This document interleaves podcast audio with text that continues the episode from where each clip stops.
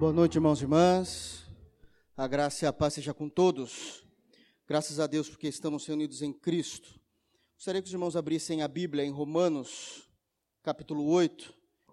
Nós vamos reler um pequeno texto do trecho que nós falamos na semana passada, apenas para que nós possamos ter o devido contexto bíblico daquilo que estamos falando. Então, nós vamos ler, nesse primeiro momento, Romanos 8, do verso 31 até o verso de número 39. Eu já falei muita coisa desse texto, apenas para que possamos ter o devido contexto.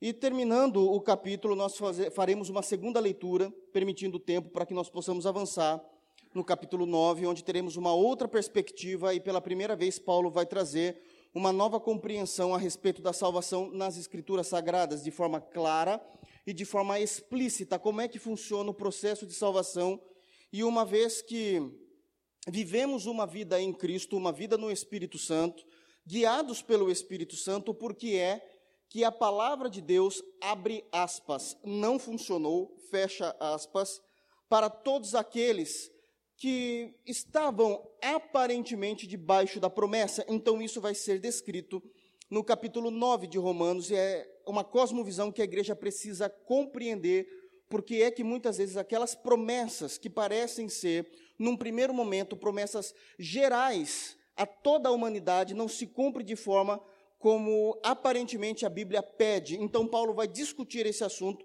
para que possamos ter uma compreensão mais exata do texto. Então, Romanos capítulo 8, nós vamos ler do verso 31 nesse primeiro momento até o versículo de número 39, palavras do apóstolo Paulo. Amém?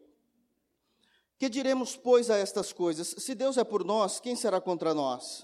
Aquele que nem mesmo a seu próprio filho poupou, antes os entregou por todos nós, como nos não dará também com ele todas as coisas? Quem tentará acusação contra os escolhidos de Deus? É Deus quem os justifica. Quem os condenará? Pois é Cristo quem morreu, ou antes, quem ressuscitou dentre os mortos, o qual está à direita de Deus e também intercede por nós. Quem nos separará do amor de Cristo? A tribulação, ou a angústia, ou a perseguição, ou a fome, ou a nudez, ou o perigo, ou a espada, como está escrito: Por amor de ti somos entregues à morte todo dia, fomos reputados como ovelhas para o matadouro. Mas em todas estas coisas somos mais do que vencedores por aqueles que nos amou. Porque estou certo de que nem a morte, nem a vida, nem os anjos, nem os principados, nem as potestades, nem o presente, nem o porvir, nem a altura, nem a profundidade, nem alguma outra criatura nos poderá separar do amor de Deus que está em Cristo Jesus, nosso Senhor. Amém? Feche seus olhos, vamos fazer uma rápida oração. Soberano Senhor, é no nome de Jesus que nós nos reunimos como a tua igreja, para lhe prestar culto, Senhor. Cantamos a ti, louvamos o teu santo nome, e agora vamos nos deliciar a ouvir a tua santa palavra. Que por permissão do teu Santo Espírito possamos compreender ela dentro do, determinado, do contexto específico e que possamos ser transformados à luz do teu evangelho. Coloque em nós o caráter de Cristo.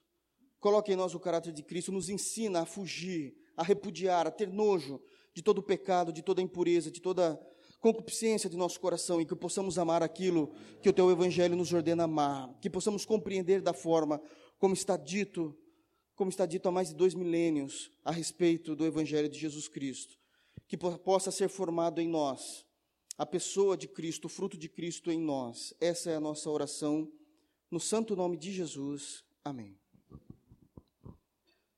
Vamos lá, apenas aí relembrando alguns pontos importantes para a compreensão do texto, para que ninguém interprete a partir do, do nada e do vazio. Nós estamos fazendo a exposição da carta aos Romanos. O tema da carta aos Romanos é a justificação pela fé. A carta aos Romanos é a carta mais teológica, a carta mais doutrinária de toda a Escritura Sagrada. Se nós olharmos, pararmos para olhar um pouquinho sobre a história da igreja, nós vamos ver que aquilo que nós conhecemos, aqueles que nós conhecemos como as maiores personalidades da história da igreja, desde Agostinho de Pona, Policarpo, Lutero, vindo mais agora, mais adiante, Spurgeon, Calvino, nós vamos perceber que todos eles tiveram um encontro e tiveram experiências profundas com Deus a partir da compreensão da carta aos Romanos. Então, de fato, a carta aos Romanos é uma carta extremamente doutrinária, extremamente profunda, e que muitas vezes coloca em desespero até mesmo o nosso cristianismo por aquilo que ela tem ditado, por aquilo que ela tem gritado aos ouvidos da igreja há mais de dois mil anos. Então, é a justificação pela fé. Compreender a justificação pela fé é a grande libertação de toda heresia, é a grande libertação de toda maldição da lei e de todo o Antigo Testamento, compreendendo que somos salvos por alguma obra, por algum ato que nós fazemos. Então, Paulo vai deixar bem claro, amadurecendo a ideia, a verdadeira doutrina, de como é que acontece a salvação eh, de um Deus santo para com homens pecadores, que é através da justificação, o Senhor nos justifica por meio da fé em Cristo, visto que Cristo tem a sua obra, sua obra perfeita e eficaz na cruz. Compreendido isso, então ele vai começar a discorrer sobre esse assunto. Nos primeiros três capítulos da carta aos Romanos, dos capítulos 1, é, do capítulo 1 até o capítulo 3, ele vai dizer que toda a humanidade está perdida, está depravada diante de Deus, que não há um justo sequer, não há ninguém que busque a Deus, que todos se extraviaram, todos se fizeram inúteis, não há ninguém que entenda. Ele vai falar disso de uma forma muito perimpetória, muito profunda, muito, é, muito séria, dizendo: olha, não há nada que o homem possa fazer para salvar-se a si mesmo. Não há absolutamente nada e não há ninguém que tenha, que, o, que a Trindade possa olhar aquele determinado indivíduo com bons olhos. Todos os olhos da Trindade estão voltados à raça humana para o juízo, para o julgamento, por causa do nosso pecado. Então ele vai deixar isso muito claro nos primeiros três capítulos da carta aos Romanos. Nos capítulos 4 e capítulo 5, ele vai expor a doutrina da justificação pela fé. No capítulo 4, ele vai chamar o testemunho do maior personagem do Antigo Testamento na compreensão dos judeus, que é Abraão, o famoso pai Abraão, o pai do judaísmo, onde ele vai dizer que Abraão foi salvo não porque executou uma obra, não porque realizou uma obra da lei, até mesmo porque Abraão viveu é, é, é e existiu antes da formação da lei mosaica. Então, como é que Abraão foi salvo? Foi salvo porque creu. Ele vai trazer então aquela compreensão de Gênesis 15, 6, em que Jeová chama Abraão para fora da tenda e diz: Olha para o céu, quantas estrelas se puder, assim será a tua geração, é o que eu farei, é o meu pacto, a minha aliança com você. Nós vamos compreender na carta aos Gálatas que essa aliança se cumpriria na pessoa de Jesus, então temos uma visão mais clara do que, do que o pai falava para Abraão naquele primeiro momento, ele vai dizer que Abraão, ah, o texto diz no versículo 6 de Gênesis 15, que Abraão creu, e isso lhe foi imputado por justiça, e vai ser narrado exatamente esta compreensão no capítulo 4 de Romanos. O que salvou foi a fé, foi por meio da fé que houve a salvação. Então, no capítulo 4, a justificação pela fé, usando a pessoa de Abraão. No capítulo 5, existe uma boa notícia, que além de sermos salvos pela, ah, pela fé através da graça, por meio da fé, através da justificação pela fé, a graça e a fé de Cristo que ela coloca no coração do perdido, do homem que está perdido, da mulher que está perdido, ela é extremamente mais profunda e muito mais grandiosa do que qualquer pecado humano. E aí ele vai até citar que aonde abundou, e de fato abunda, onde, onde abundou o pecado, superabundou a graça de Deus, onde o Senhor é como se o Senhor nos colocasse dentro do oceano da graça e, e estivéssemos agora sendo tocado todas as áreas da nossa vida, todas as partes do nosso corpo pela graça divina da pessoa de Jesus Cristo. No capítulo 6, ele vai dizer que uma vez que somos salvos, a lei, perdão, o pecado já não tem mais poder sobre nós, já não há mais domínio sobre nós. Então ele vai deixar isso muito claro, o que começa a exigir muito mais do nosso cristianismo. Aquilo que nós conhecemos, e é bíblico, aquela compreensão do pecado original, e obviamente vindo após a queda de Adão, que tinha domínio sobre a raça humana, para aqueles que se converteram a Jesus Cristo e agora estão afundados nesse oceano da graça, que é onde abundou o pecado, estamos agora superabundados da graça de Deus.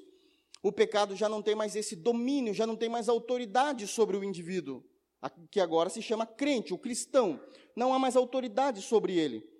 E a grande pergunta é: uma vez que o pecado já não tem mais autoridade sobre nós, por que continuamos pecando? Porque nós amamos o pecado. E trabalhamos já com essa informação dentro do próprio texto. No Romanos capítulo 7, foi falado que uma vez que o pecado já não tem mais domínio sobre nós, nós também não estamos mais debaixo da maldição da lei. A, a lei, ela é boa, ela é perfeita e ela é agradável, diz Romanos 7. Ela é perfeita em si, foi Deus quem fez. Qual o grande problema da lei? Não é a lei, somos nós. A lei se tornou enferma por causa dos nossos pecados, e a lei que era o tempo todo para estar apontando para Jesus Cristo como o autor e consumador da fé de um povo, agora a lei ela servia para apontar o dedo em riste para nós, dizendo: vocês são pecadores, vocês não cumprem absolutamente nada dos mandamentos de Deus, e por isso existe a maldição da lei sobre nós, porque o Senhor irá nos julgar pelo não cumprimento da lei. Mas uma vez que estamos em Cristo, já não há mais essa maldição da lei. E agora entra Romanos 8, onde vai falar de uma vida no Espírito.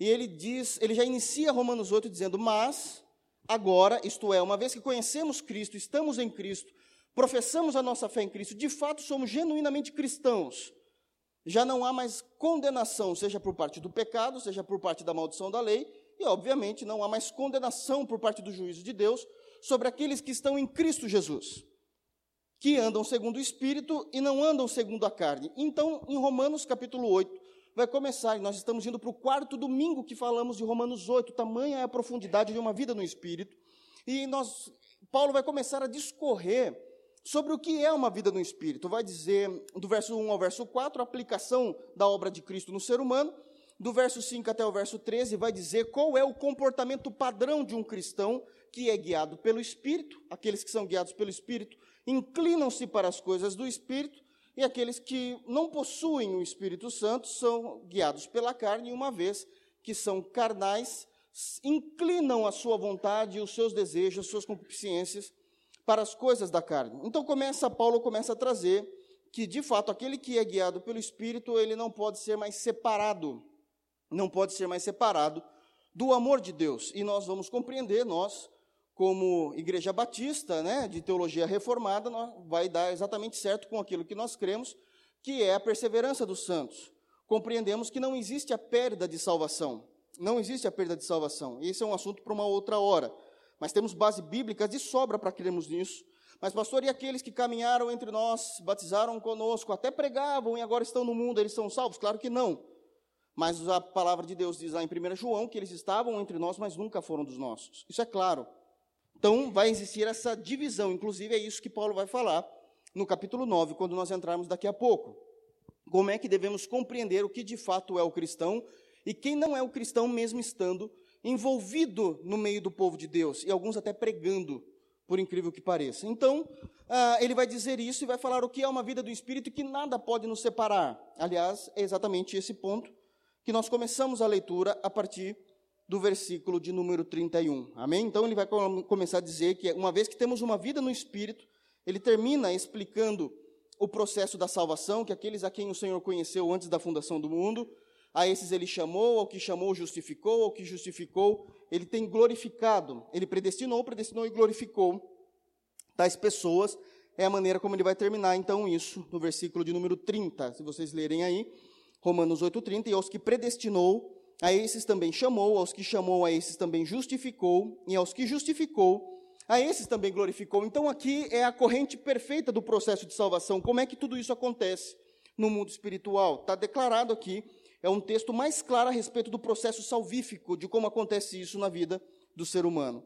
Uma vez que ele determina isso e diz que essa é uma aliança inquebrável, ele vai citar aquilo que é um cântico, ainda eu me lembro de ter dito na semana passada, que Paulo vai fazer teologia cantando nesse momento, onde que é um louvor, uma doxologia, ele explode em louvor, e vai falar de teologia ao mesmo tempo que ele está cantando. E aí ele vai dizer: O que diremos, pois, estas coisas? Se Deus é por nós, quem será contra nós? E eu me lembro que eu disse que, diferente do que aconteceu com Jó, quando Satanás colocou acusação, né, foi até diante do Senhor e trouxe acusação da parte de Jó, e isso já não é mais uma possibilidade no tempo presente. Todos aqueles que acreditam que Satanás ainda está diante de Deus, apontando para Jeová, dizendo: Olha, está vendo o teu servo? Não conhece as Escrituras Sagradas, nem a obra eficaz de Cristo na cruz. Não há mais ninguém que pode apresentar é, absolutamente nada contra nós, de fato, daqueles que são chamados, daqueles que são predestinados, porque Cristo já morreu e a sua obra é eficaz. Existe uma compreensão que precisa ser muito clara. Existe uma diferença na teologia entre aqueles que creem na obra eficaz, que é a obra perfeita de Cristo e salvou aqueles que deveriam ser salvos, com uma obra eficiente. A obra eficiente é o Senhor fez, quem foi lá pelo arbítrio consegue ser. Isso é uma diferença muito grande. Nós cremos na salvação e da obra eficaz, até mesmo por aquilo que Cristo fala em João 17. Então temos essa compreensão exata que aquele como quem pode chegar e trazer acusação, quem pode dizer algo é, contra nós diante do Senhor. 32. Aquele que nem mesmo o seu próprio filho poupou, antes o entregou por todos nós, Como não, não dará com ele também todas estas coisas? Que coisas? Não é generalista, ah, o Senhor vai me dar carro, casa, não é, de, não é isso que o texto está dizendo. O contexto é que o Senhor vai nos trazer todos os recursos necessários para que possamos conhecer o Evangelho e sermos salvos. É esse é o contexto que ele tem falado numa vida no Espírito, no capítulo 8. Eu fazer uma supervalorização do texto trazendo isso para bênçãos materiais, isso é ser desonesto intelectualmente, ou de fato a pessoa não tem compreensão cognitiva nenhuma, ou seja, não tem inteligência para conseguir interpretar um texto. 33, eu estou falando rápido porque é só uma passagem daquilo que falamos na semana passada. Quem intentará acusação contra os escolhidos de Deus? Aqui isso fica muito claro, contra os escolhidos de Deus. É Deus quem os justifica, falando da obra perfeita de Cristo na cruz. Quem os condenará? Pois é Cristo quem morreu, antes também, quem ressuscitou dentre os mortos, o qual está à direita de Deus, e também intercede por nós. A, semelhança do Espírito Santo, em Romanos 8, 26, que intercede pela igreja, Cristo também intercede de maneiras diferentes. O Espírito intercede em nossas orações e Cristo intercede na segurança da nossa salvação. Cristo intercede na segurança da nossa salvação. Esse é o ministério de Cristo hoje, sentado à direita do Pai. Já falamos disso também com maior tempo na semana passada. Quem os condenará? Bom, tá, é, 35. Quem nos separará? E aqui a gente vai começar então a exposição de forma mais clara novamente, embora nós falamos alguma, algumas poucas coisas na semana passada. Então, uma vez que ele traz toda essa compreensão do que é uma vida no Espírito, no capítulo 8, ele vai terminar dizendo exatamente isso. O que é que pode nos separar da fé legítima a respeito de Jesus Cristo? O que é que pode nos separar? Ele vai trazer uma lista de questões extremamente pesadas. Primeira, na primeira lista, o que ele vai trazer são as provações do dia a dia. A, a primeira lista que ele vai fazer são as provações do dia a dia, as tribulações do dia a dia, as contrariedades que temos na nossa vida. E a segunda lista é aquilo que já passa a ser sobrenatural, aquilo que foge de fato das nossas capacidades e não há absolutamente nada que possamos fazer para resolver. A primeira lista, existe até uma possibilidade, mediante a inteligência e a graça que o Senhor nos deu, para saber lidar melhor com a situação, mas de fato a segunda lista é algo que está fora da compreensão e da capacidade de nós fazermos alguma coisa. E mesmo assim é dito que isso não, não tem o poder não tem a autoridade para nos separar do Evangelho de Jesus Cristo. Então fica claro que um cristão genuíno, ele é de fato, como o salmista vai dizer, é como um monte de Sião que não se abala, mas permanece para sempre em sua fé. Então lá no versículo 31 ele vai dizer: Quem nos separará do amor de Cristo? A tribulação? Esse é o primeiro ponto. Isso não nos separa da nossa fé. Embora isso seja muito, muito comum é muito comum nós olharmos para irmãos que estão passando por uma situação difícil, uma situação de agreste na vida, uma situação de dificuldades na vida, e ele está orando e ele está pedindo o tempo todo, e parece que ele ainda assim, orando, sendo um cristão sincero, não consegue ver uma luz no fim do túnel. Ele não consegue ver uma luz no fim do túnel. E isso existe sim a possibilidade de começarmos a querermos esmurecer, Existe quando eu falo de natureza humana, mas eu não estou falando da obra perfeita de Cristo. O genuíno cristão ele vai passar por isso até a morte. Ele não se, ele não vai, ele vai sofrer o dano, ele vai sofrer as dificuldades. Se ele tiver que morrer por Cristo, ele morre, mas ele não abre mão da sua fé. O que é diferente de alguns irmãos que eu já tive a oportunidade de conversar como pastor, atendendo até de forma pastoral, e alguns já chegaram a me dizer claramente: olha, quando eu era do mundo eu não tinha nada disso, eu acho que eu vou é, abrir mão de tudo isso. Bom, se você falar isso e crer nisso, significa que, na verdade, você nunca foi um cristão. Você nunca foi um cristão. Porque é dito lá em Judas, Judas é um capítulo só, na carta de Judas, que antecede Apocalipse, no versículo 24, que Jesus Cristo ele é poderoso para nos livrar de tropeçar, o Senhor nos guarda para não cairmos da fé. Aliás, cair da fé, cair da fé é uma compreensão um pouco tanto equivocada do que nós temos hoje. A Bíblia não chama os caídos de cair da fé. A Bíblia chama esses de apóstatas. Tem essa compreensão. A Bíblia chama de apóstatas. E existe uma palavra em Hebreus capítulo 6 extremamente difícil e dura para os apóstatas, onde é dito que aqueles que um dia ouviram bons sermões, que foi revelado a palavra de Deus, que foram instruídos, que viveram no meio da igreja, tiveram até uma esperança a respeito do futuro, e aí é dito assim, e recaíram. Isso é interessante. Por que recaíram? Porque conta ainda o período da queda. Isso não foi esquecido aos olhos de Deus, porque o apóstata nunca foi salvo. O apóstata nunca foi salvo. Então, o período em que o Senhor diz: Olha, dos teus pecados eu não me lembro mais, jogarei, vai dizer isso lá no profeta Isaías. É, vai, vai, os seus pecados estão agora lançados no mar do esquecimento. Isso não se aplica ao apóstata, porque ele esteve entre nós, viveu entre nós, ouviu da verdade, ouviu do futuro, mas de fato ele nunca foi salvo. É isso que Hebreus 6 diz. Eles recaíram. E aí é dito no versículo 4 que é impossível que eles sejam renovados para o arrependimento. Então não há meio termo, biblicamente. Não há meio termo de acordo com as Escrituras. Nós criamos o meio termo para satisfazer o nosso coração para ficar, para dar um tom mais feliz, um tom de consolo, que nós não temos a coragem de encarar diante das Escrituras. Nós criamos para nós. Ah, ele caiu da fé. Não, ele é um apóstata. Agora eu preciso deixar claro: se ele é um eleito, e por algum motivo ele se desviou da verdade, ele vai voltar. Ele vai voltar assim como o pródigo voltou. Isso é uma promessa da parte das Escrituras. É por isso que nós conhecemos a teologia, conhecemos como as Escrituras trabalham com a informação, mas nós não temos autoridade da parte de Deus para apontar o dedo e dizer: eu não sei se ele está desviado e vai voltar como pródigo ou se ele é um apóstata de fato. Nós não temos autoridade da parte de Deus para fazer isso. Mas biblicamente sabemos que é desta forma que acontece. E está falando da tribulação. Isso não nos deve separar do amor de Cristo.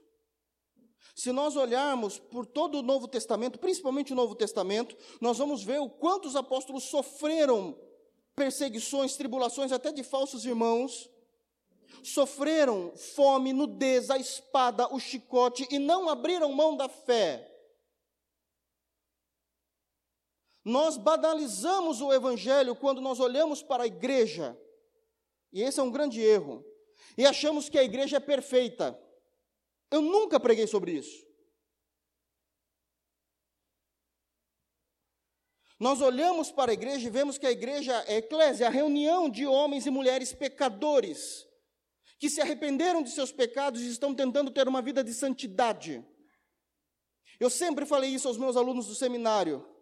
Não confundam a igreja ideal, que é a igreja bíblica, com a igreja real. E o desafio é pegar a igreja real e trazer ela para a igreja ideal. Isso leva anos.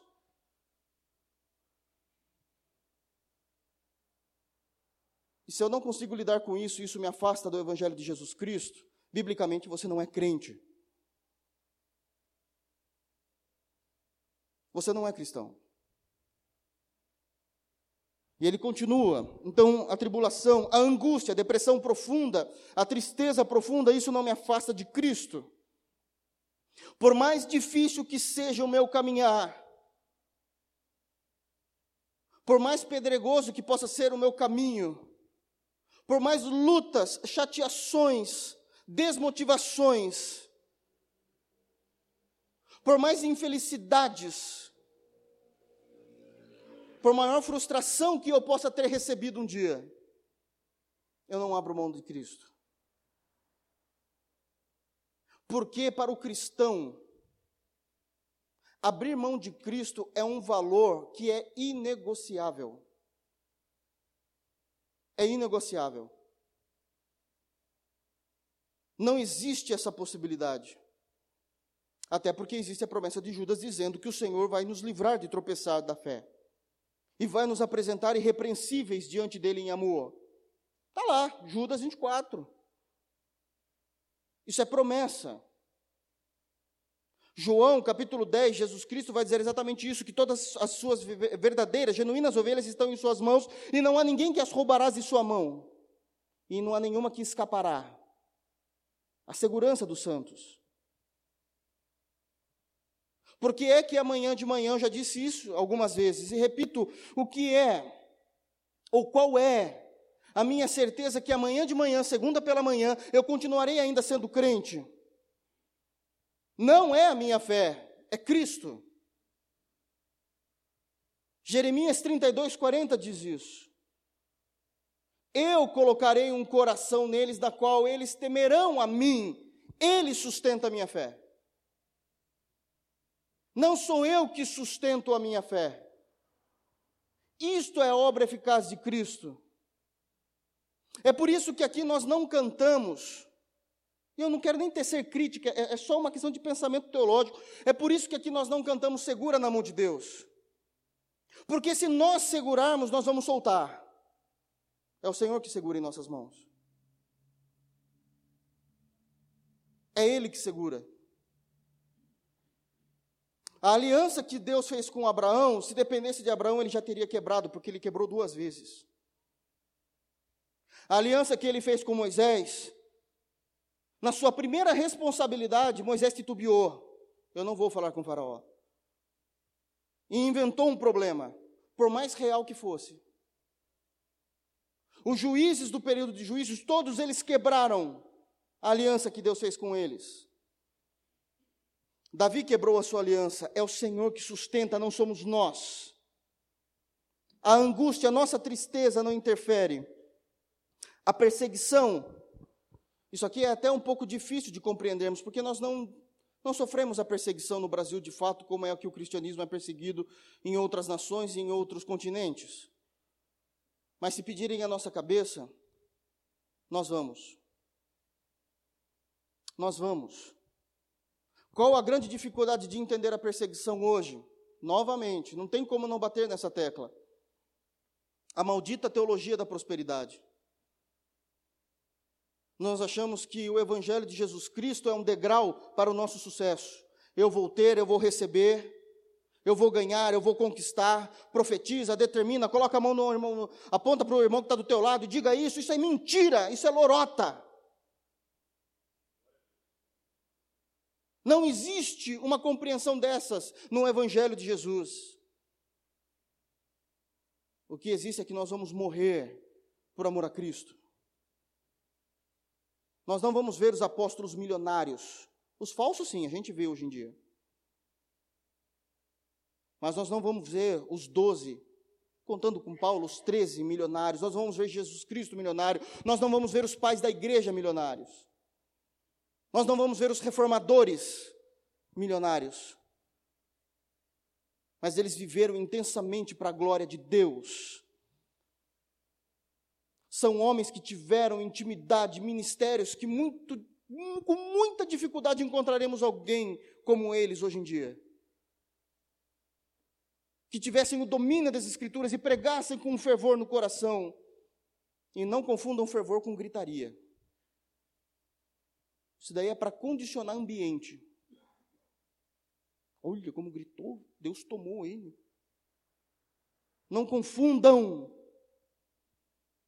Isso é fábulas. Não é isso que vemos no cristianismo do Evangelho. Ele continua: a fome ou a nudez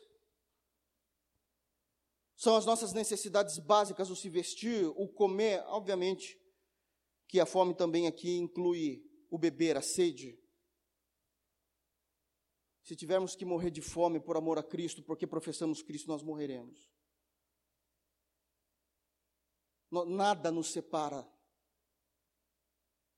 Mas separou. Cuidado, você pode ser um apóstata. Quem são os apóstatas de forma mais bonitinha dentro da igreja? O joio. Nunca foram trigos. Aliás, reconhecer o joio é muito difícil. Estou falando a planta, o cereal, porque nasce muitas vezes do mesmo caule do que o trigo. mas não floresce.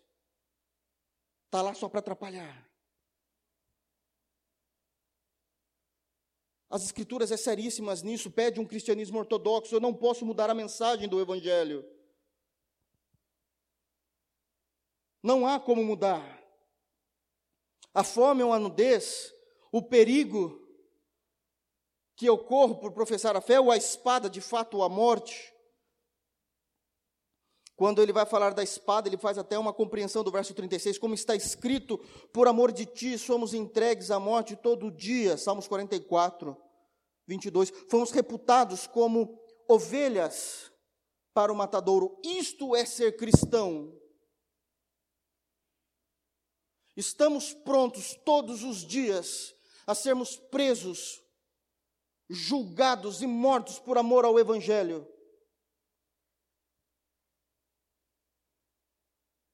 Isto é ser cristão. Isto é amar a Deus sobre todas as coisas, inclusive amar a Deus, por mais difícil e delicado que seja. Eu devo amar a Deus mais do que a minha esposa e mais do que o bebê que ela está esperando.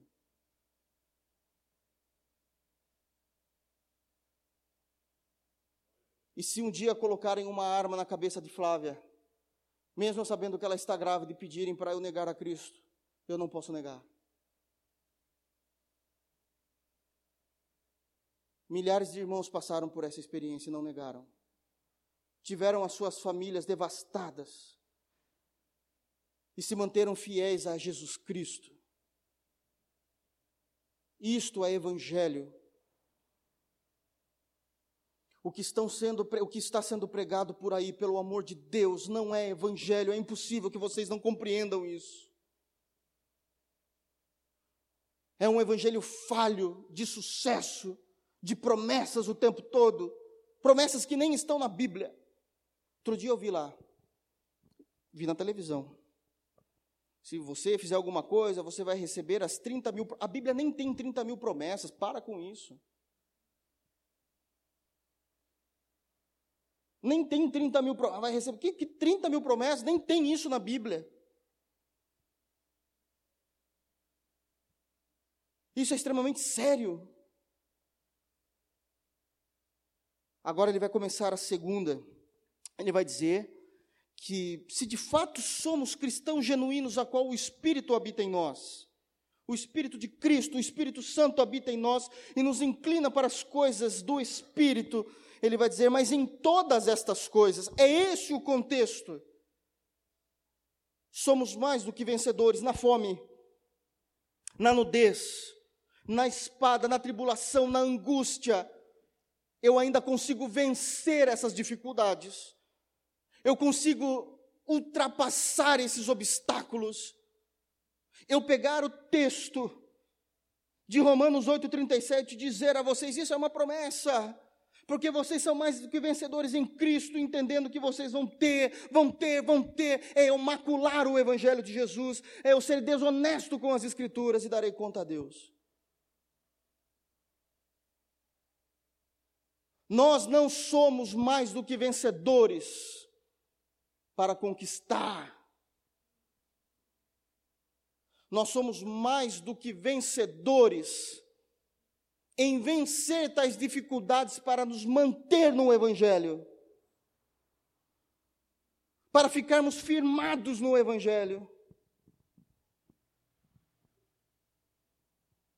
E agora ele começa a dizer um outro ponto, que é a segunda lista que ele vai fazer, e essa, nós não temos a capacidade de alterar absolutamente nada.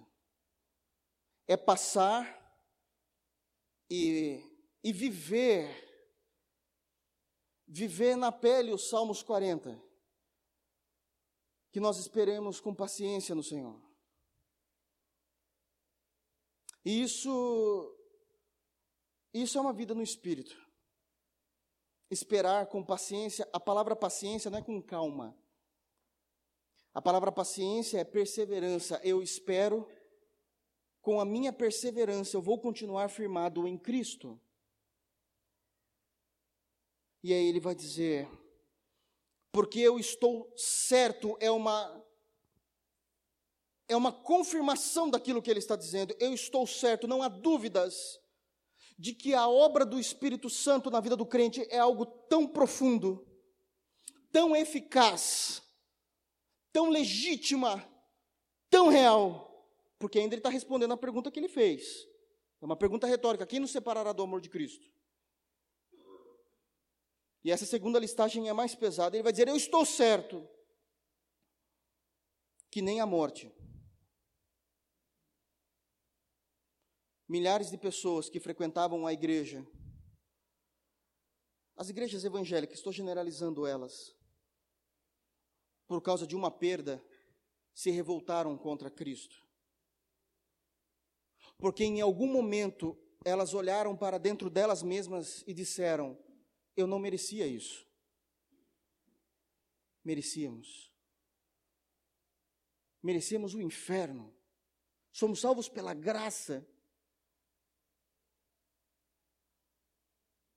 Muitos perguntam por que aconteceu comigo. Esta é uma pergunta que jamais pode existir na boca de um cristão. A pergunta é: por que não comigo? O que me diferencia dos demais? Todos pecaram. Todos pecaram e estavam destituídos. Ainda estão, nós, pela graça, não estamos mais da glória de Deus. A morte não nos separa de Cristo, nos une a Ele. Estou por certo, então, que nem a morte, outro ponto, nem a vida. E aqui eu quero ressaltar, dá para falar muita coisa, não tenho tempo, mas eu quero ressaltar dois pontos na vida. Primeiro, a jovialidade. Sou jovem demais para servir profundamente Cristo. Isso mostra que você não é cristão de fato. Quando eu ficar com mais idade, eu servirei a Cristo. Isso mostra de fato que você não é eleito.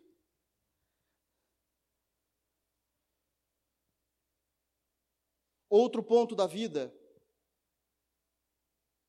são as bonanças que possam chegar até você, e eu não estou falando da parte de Deus, seja da parte de Deus ou não, não interessa qual tipo de bênção, principalmente destacando o seu poder aquisitivo.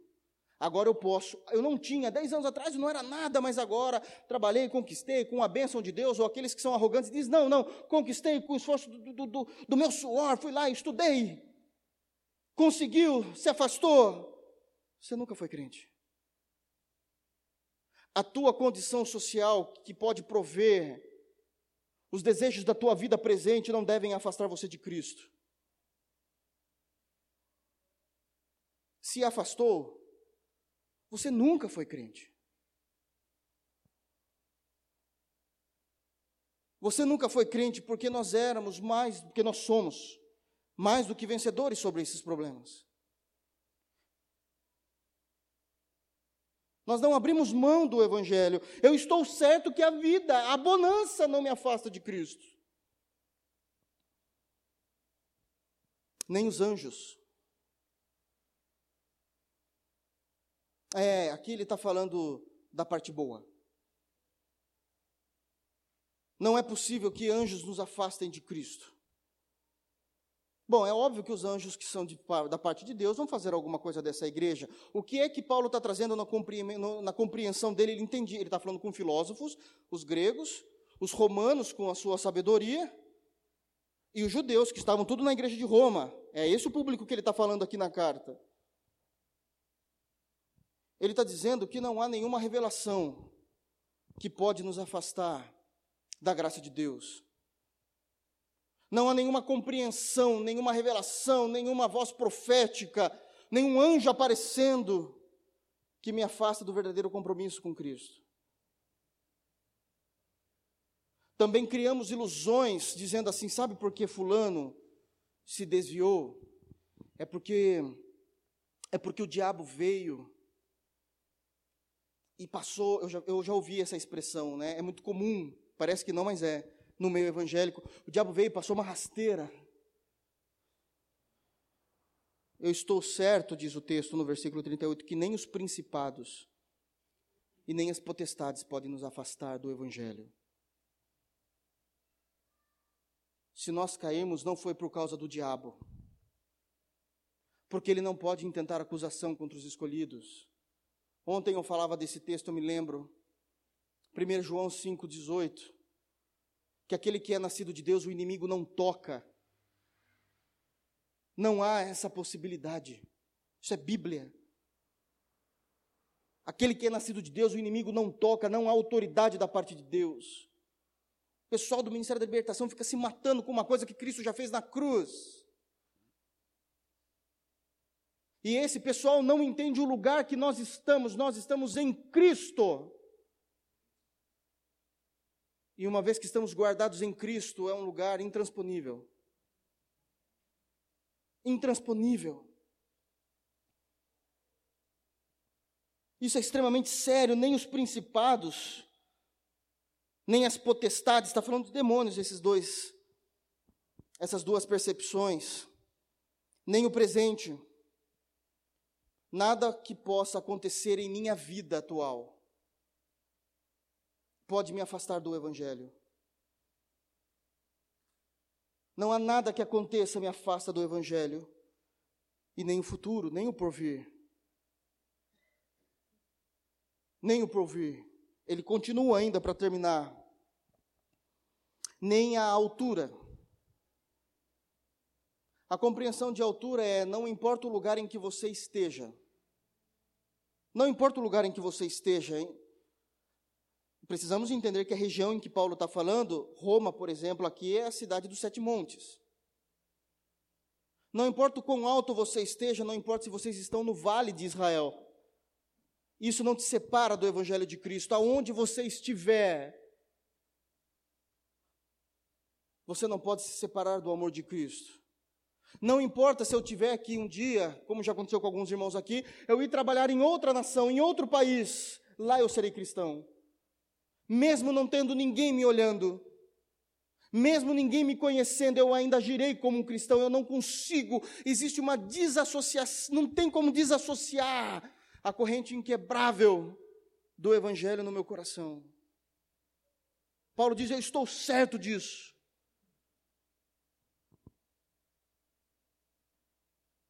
Nem a profundidade, os lugares longe, os lugares pertos, de uma forma prática, nem do outro lado do oceano, e nem quando eu estou sozinho no meu quarto com o notebook ligado.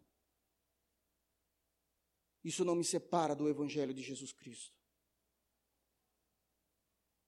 Isso não me separa. Nem alguma outra criatura. E aqui envolve tudo aquilo que é criado. Pode me separar do amor de Deus que está em Cristo Jesus, nosso Senhor.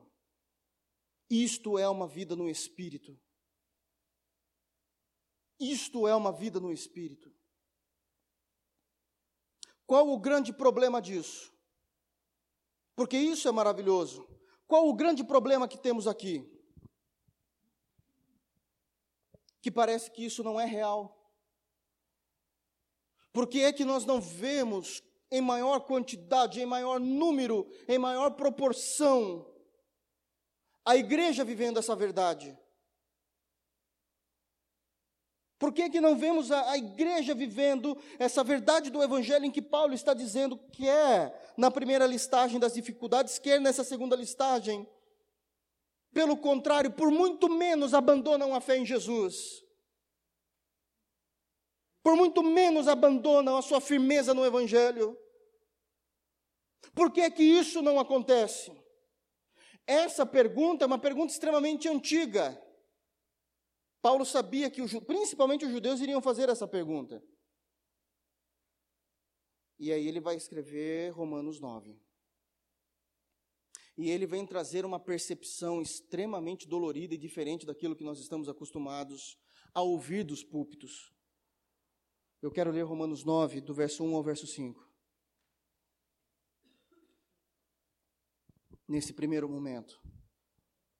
Como eu disse, Romanos 9 perdão, Romanos está é uma carta escrita para a igreja de Roma. Essa igreja de Roma era composta de próprios romanos que estavam lá, os gregos e os judeus que estavam lá. Tem que estar lá, né? Sempre influenciando de forma negativa o evangelho de Jesus Cristo, até hoje. E aí ele vai dizer: por que é que essa verdade, que deve ser uma verdade considerada de forma geral, porque porque Paulo ele não colocou limites nessa verdade do verso 31 até o verso 39. Então por que que isso não acontece em maior proporção? Ele vai explicar isso em todo o capítulo 9. Nesse primeiro momento nós vamos ler do 1 ao 5. Então, nada pode nos separar, nem criatura alguma pode nos separar do amor de Deus que está em Cristo Jesus nosso Senhor. E aí ele começa dizendo do 1 ao 5, capítulo 9. Em Cristo digo a verdade, não minto, dando-me testemunho a minha consciência no Espírito Santo.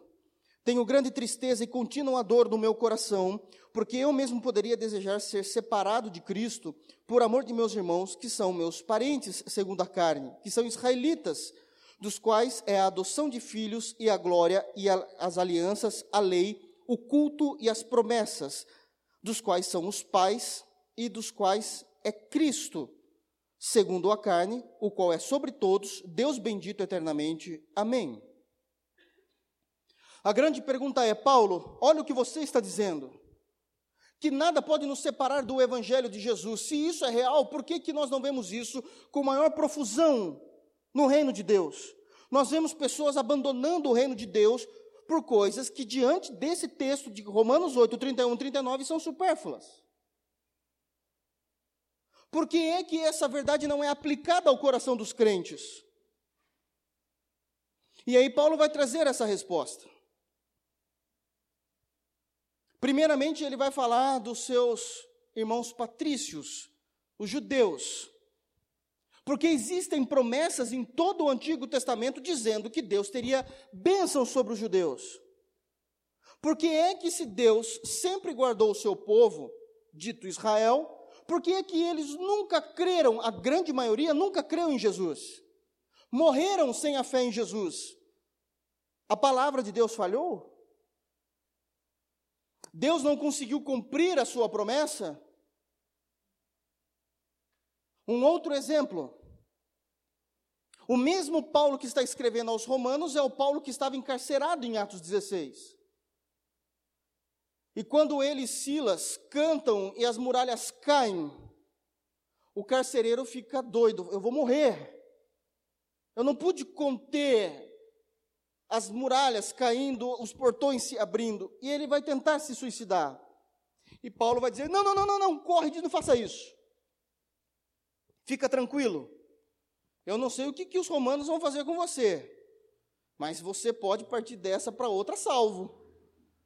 E isso eu posso te garantir como? E ele vai dizer o seguinte: crê no Senhor Jesus Cristo e será salvo tu e tua casa. E existem cristãos acreditando: se eu sou salvo, o Senhor salvará a minha casa. Mas isso não é real. Olhe para dentro das suas casas. E vocês verão que nem todos são cristãos. Nem todos aqueles que têm o mesmo sobrenome que você são crentes. Mas isso é uma promessa, por que não acontece?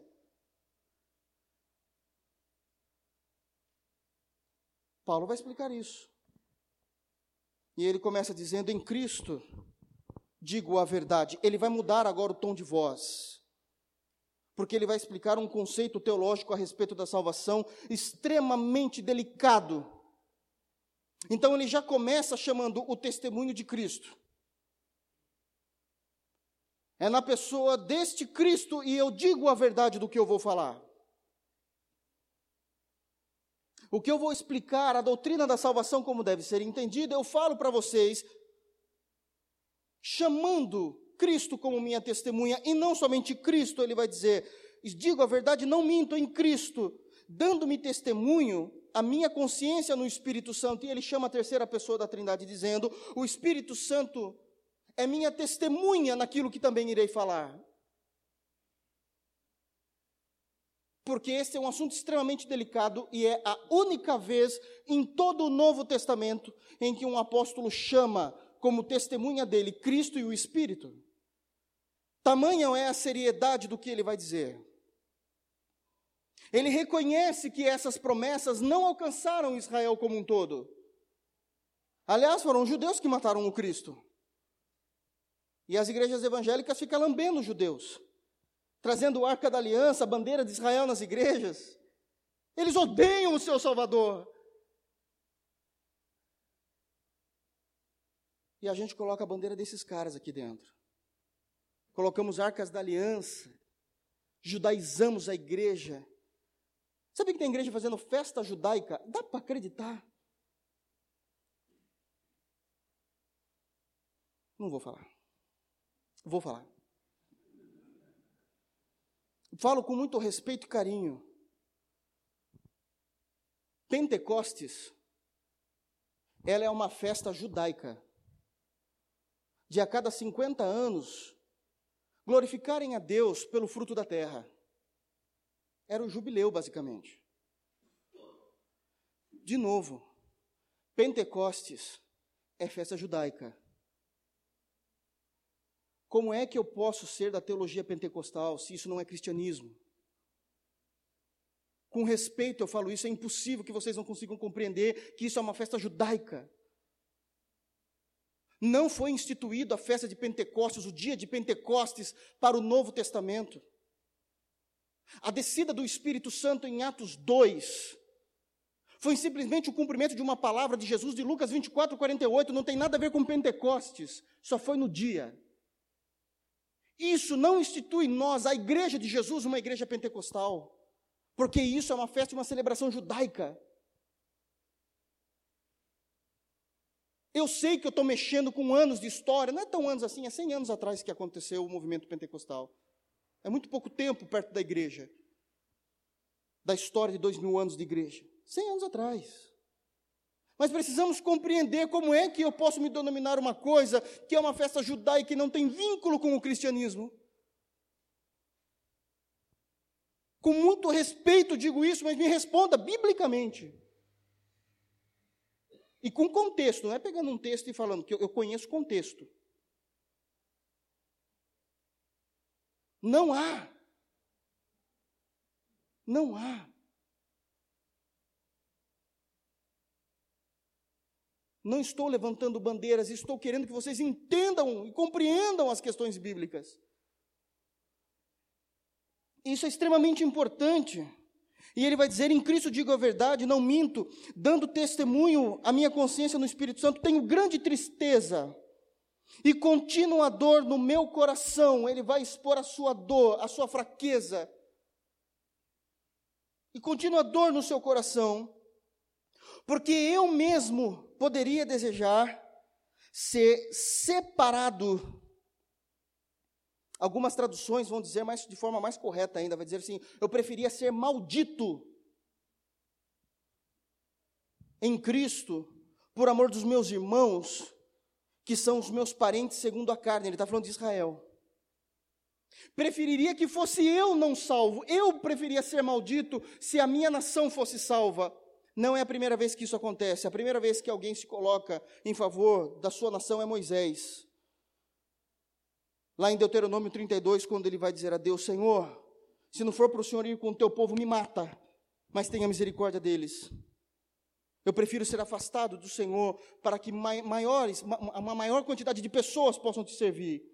Paulo faz a mesma coisa. Eu preferia ser maldito diante de Deus para que para que a minha nação compreendesse o Evangelho. Paulo entende que Israel não compreende. Essa é a dor do coração dele, a ponto dele dizer isso. No versículo 4 e no versículo 5, ele vai dizer vários benefícios, privilégios, inclusive, do que os judeus tiveram em toda a história, do que, o judeu, do que a nação de Israel teve em toda a história. Ele vai dizer o seguinte: 4 segundo a carne, que são israelitas, dos quais são. E aí ele vai dizer tudo o que Deus falou, prometeu para aquela nação e não se cumpriu. Não de forma geral. De quem são? Aí ele começa, primeiro, a adoção de filhos. Porque Deus criou, Deus criou Israel. Não é que já existiu o povo e Deus falou, gostou deles. Abraão era ímpio. Saiu da terra, saiu da tua parentela, foi para o lugar que desejava e começou em Abraão a raça. A adoção de filhos, Deus fez um pacto com Israel. Não somente a adoção, a deles é a glória, o, o, o reino futuro. Deles eram a aliança, o Antigo Testamento mostra isso, quando Deus fez aliança com Noé, fez aliança com Abraão, Isaac e Jacó, Deus fez aliança com Davi. Deles era a aliança, deles é a lei. Deus chamou um judeu chamado Moisés e deu a lei, os dez mandamentos, para Moisés e, posteriormente, o livro de Levítico, que é a lei judaica. Deles é a lei, deles é o culto. O verdadeiro culto a quem o Senhor recebia aquele culto naquele momento do Antigo Testamento era somente de Israel. Nenhuma outra nação cultuava a Deus. Nenhuma outra nação, Deus trabalhou naquela nação para que cultuassem. Mas somente, Deus requeriu o culto somente de Israel e as promessas. E as promessas, dos quais são os pais, obviamente que ele está trazendo aqui a memória Abraão, Isaac e Jacó, os pais, e dos quais é Cristo. Cristo também é judeu. Vocês tiveram esse privilégio de dizer: olha, Cristo nasceu, o Salvador nasceu em minha nação.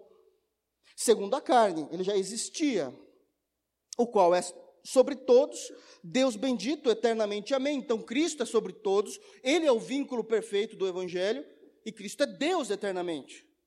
Amém. Então, aqui ele vai colocar uma situação real que não aconteceu, e ele vai trazer o contraste disso. Ele vai trazer o contraste disso.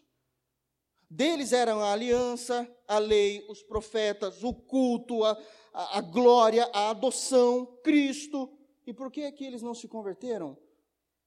Porque Paulo está dizendo: Eu tenho por certo isso, que o amor, nem a, nem, nem a vida, nem a morte, nem a altura, nem a profundidade, nem a tribulação, nem a angústia nos separa de Cristo. Por que isso não aconteceu com aquele povo?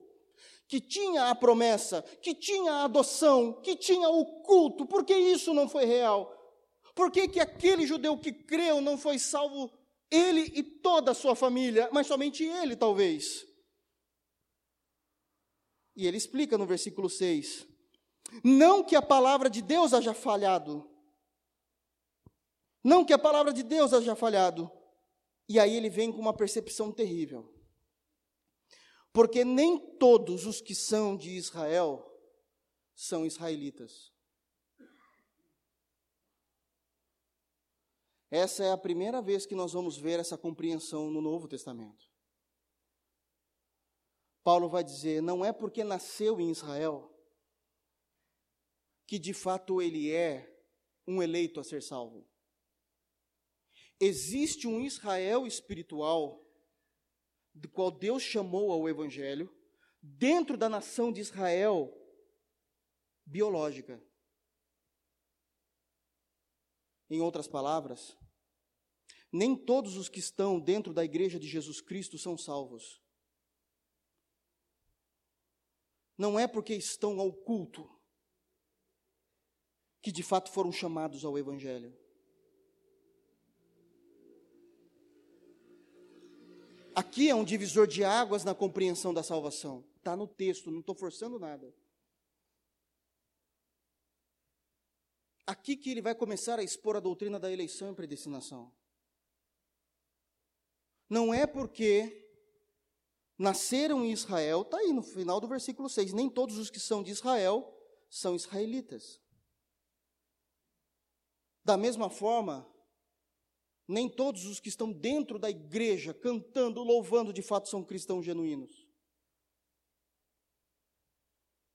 O problema não é que a palavra faltou, mas para aqueles que de fato são chamados ao Evangelho, ordenados à salvação, a esses o Evangelho encontrou. Ele continua no versículo 7, explicando ainda a questão de Israel. Nem por serem descendência de Abraão são todos filhos. Porque Abraão é o pai de toda a nação. Foi nele que começou literalmente a nação. Abraão, Isaac, Jacó, Jacó, as doze tribos. As, daí as doze tribos se expandiram. Não são esses que são os herdeiros, os descendentes, os que estão debaixo da promessa. Mas em Isaque será chamada a tua descendência. Partindo de Isaque, vão existir pessoas que são eleitas. E isso já foi eleitas antes da fundação do mundo, mas se manifestam a partir de Isaac. É a maneira como ele explica. É a partir de Isaac. E qual é a compreensão maior de Isaac? Aí a gente teria que ir, pois vocês leiam em casa Gálatas capítulo 3 e capítulo 4, onde vai dizer que o filho da promessa de Abraão nunca foi Isaac, era Cristo. Que o descendente era Cristo, não era Isaac. Está escrito lá, é só ler, irmãos. É só, tem que compreender. Gálatas 3 e Gálatas 4. Isto é. Eu vou ter que terminar essa parte, porque senão não vai dar contexto semana que vem. Isto é, não são os filhos da carne, não são os filhos biológicos que nasceram da, da, fecundação natural do homem, da mulher, a partir de Abraão, não são os filhos da carne que são filhos de Deus. Mas os filhos da promessa são contados como descendência. Então, nem todos os que são de Israel, de fato, eram eleitos. Por isso que a promessa, tudo isso, por isso que essa firmeza de Romanos 8, 31 a 39, não aconteceu é por isso que Romanos 9, de 1 a 5, é tão real. Se afastaram e que, se possível fosse, Paulo queria ser um não eleito para que todos os outros fossem. 8, de novo. Isso não são os filhos da carne. Isto é, não são os filhos da carne que são filhos de Deus, mas os filhos da promessa são contados como descendência. Porque a palavra da promessa é esta. E aí ele vai trazer a palavra que ele falou a Abraão, tanto em Gênesis 16 como em Gênesis 18 também. Em Gênesis 12 ele falou isso. Em Gênesis 15 ele falou essa palavra também, falando que daria um filho a Abraão. Ele vai dizer o seguinte: porque a palavra da promessa é esta. Por este tempo, quando o Senhor apareceu a Abraão e disse isso: Por este tempo virei e Sara terá um filho. Então ele vai dar o exemplo de como funciona. Bom, Sara teve um filho? Teve. Abraão já velho de dias, Sara já velho de dias, teve quem? Isaac. Ok? Acompanha o raciocínio de Paulo. Terá um filho. E não somente esta, e não somente Sara, mas também Rebeca. Rebeca é esposa de quem? Isaac. O Isaac já cresceu. Isaac crescido, casou com Rebeca. Mas também Rebeca, quando concebeu de um, de Isaac, nosso pai. Quando Rebeca ficou grávida, ela ficou grávida de gêmeos. Vocês se lembram disso? Jacó e Esaú. E olha como vai ser agora tratado. Se a descendência, o filho da promessa era Isaac, mesmo assim não significa que todos que vieram de Isaac eram eleitos. Ele vai tratar disso exatamente agora. 10. E não somente esta, mas também Rebeca, quando concebeu de um Isaac, nosso pai, porque, não tendo eles, os gêmeos, nascido, nem tendo feito bem ou mal, eliminando obras e o arbítrio, para que o propósito de Deus, segundo a eleição, ficasse firme, não por causa das obras, mas por aquele que chama, foi-lhe dito: o maior servirá ao menor. E ele continua no 13, como está escrito: Eu amei a Jacó e odiei Esaú. Quando foi que Deus amou Jacó e quando foi que Deus odiou Esaú? Antes de terem nascido, antes de terem praticado o bem e o mal, para que Deus não os escolhesse pelas obras que eles fizessem, mas para que o propósito da eleição prevalecesse.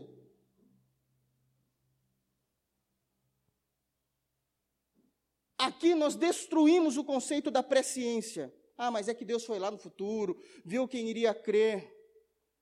Não, não, Deus fez isso antes que eles nascessem para que prevalecesse a eleição e não o que eles iriam fazer das obras. Mas vamos falar que Deus foi lá no futuro e viu. Mesmo que Deus tivesse visto a quantidade de pessoas que aceitariam Cristo, ainda assim a expiação seria limitada. Jesus só morreria por quem aceitaria Ele. É que o pessoal não pensa. Compreendem? Por que é que as promessas crê no Senhor Jesus e será salvo tu e tua casa? Por que é que as alianças que aconteceram no Antigo Testamento se revertendo à igreja não acontecem? Por que, que essa firmeza de Romanos 8, 31 a 39, que nada nos separará do amor de Cristo, não acontece em maior profusão? A palavra de Deus é falha, não é real? Sim, é real. A diferença é que essas promessas não são para todos os indivíduos, são somente para os eleitos. Mesmo vindo o descendente Isaac, Isaac engravidou a sua esposa e ela ficou grávida de gêmeos. Tanto Jacó como Isaú eram filhos de Isaac, descendentes diretos de Isaac, e Deus odiou Isaú. Da onde Paulo está tirando essa compreensão de Malaquias capítulo 1? Malaquias capítulo 1 vai dizer que Deus odiou Esaú eternamente. Antes dele nascer. Isso é eleição. Mas isso faz de Deus injusto? Não, todos pecamos. Isso faz de Deus gracioso. Porque se todos estavam caminhando rumo ao inferno e Deus decidiu salvar aqueles que Ele quis, isso é soberania. Qual é o grande problema disso? Os irmãos, a igreja, a irmandade, a membresia, seja lá como vocês chamam, não conhecem a doutrina da soberania. Não conhecem o Deus apresentado na Bíblia. Fizeram um Deus para si nos púlpitos, dizendo: Deus ama todos. Nunca foi dito isso. Ah, João 3,16 diz: Deus não estava falando de indivíduos, estava falando de nações, a conversa era com Nicodemos. Antes de falar João 3,16, Deus falou, João, Jesus falou João 3,8, o vento sopra onde quer, não sabemos de onde vem nem para onde vai, estava falando de nações, o evangelho é para sair de Israel, mas não está falando que vai salvar a todos. Contexto. Isso é claro. Que diremos, pois? 14, nós encerramos. Essa é a grande pergunta que surge em nossos corações. Paulo já sabia que existia essa pergunta. É o versículo 14. Que a injustiça da parte de Deus, de maneira nenhuma. De maneira nenhuma, porque ninguém era merecedor da salvação. Então, se Deus salvou alguns, isso é graça. Isso é graça. Se um dia ensinaram para você que Deus o tempo todo irá agir com misericórdia, com todo respeito, isso é a maior mentira que já contaram para vocês. Pastor, mas é dito no texto, em Salmos e em Jeremias, que as misericórdias de Deus se renovam toda manhã. É verdade, é exatamente isso, está no texto bíblico. Mas ela se renova no sentido de que a essência de Deus é misericordiosa, mas não que ele exerce de misericórdia com todos. Aliás, Paulo vai falar disso a partir do versículo 15, onde diz: Pois disse a Moisés: Eu irei me compadecer de quem eu quiser compadecer, e eu terei misericórdia de quem eu tiver misericórdia mas isso é para a semana que vem. Vamos compreender a compreensão do que é misericórdia de Deus. Então isso começa a elucidar em nossos corações o porquê é que as diversas promessas das Escrituras Sagradas não são tão recorrentes ou não acontecem na mesma proatividade que nós imaginamos que deveria acontecer com maior profusão que eu imagino que deveria acontecer. O porquê que famílias inteiras não são salvas, visto que eu crio em Jesus e existe uma promessa que se eu crer em Jesus, será salvo eu e minha casa. Porque não está falando de uma promessa geral, está falando que nem todos aqueles que são de Israel são israelitas para receberem a promessa de Abraão, e da mesma forma nem todos aqueles que estão na igreja são legitimamente cristãos são eleitos para receberem a verdade do Evangelho. É, isso coloca em pauta, em xeque o nosso cristianismo? Sim. Sim. Pastor, quer dizer que eu não sou eleito? Eu não estou pregando isso. Eu citei isso. Não coloquem palavras na minha boca. Eu nem cheguei nessa parte ainda, vou chegar. Mas não cheguei ainda. O que o texto está dizendo até agora é que nós devemos olhar para as Escrituras e dizer, ela é a verdade.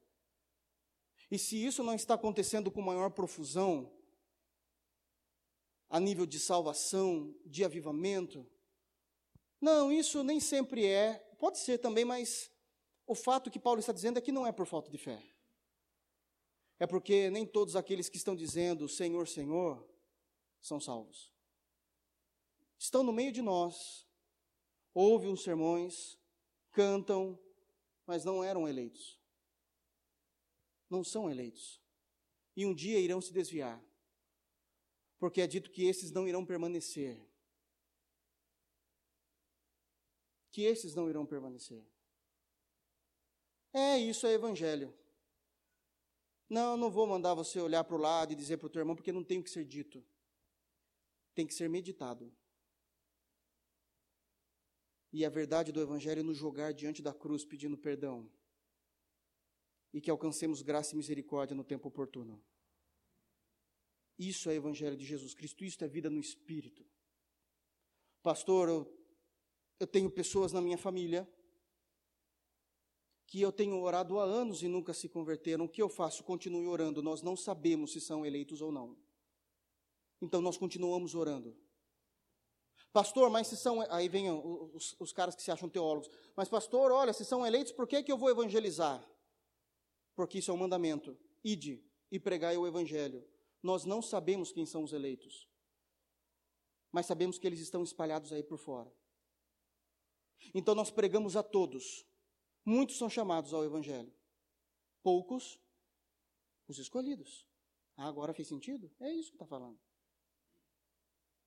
Atos 13, 48. Paulo pregou para estar tá lá. Atos 13, 48. Leiam depois. Paulo pregou o evangelho a todo mundo. E é dito no versículo 48 de Atos 13: E os gentios glorificaram a Deus e creram somente os que estavam ordenados a serem salvos. Atos 13, 48. Que Deus guarde os nossos corações, que possamos amar Cristo, devotar a nossa vida ao Evangelho. Isto é a maior prova de que somos salvos. Eu termino com uma frase muito conhecida de Charles Spurgeon, o maior pregador batista que já existiu. A santidade é o lado visível da salvação. Quer saber se um homem é salvo? Veja o quanto ele batalha para ser santo e piedoso. Que Deus nos abençoe. Em nome de Jesus. A igreja de pé.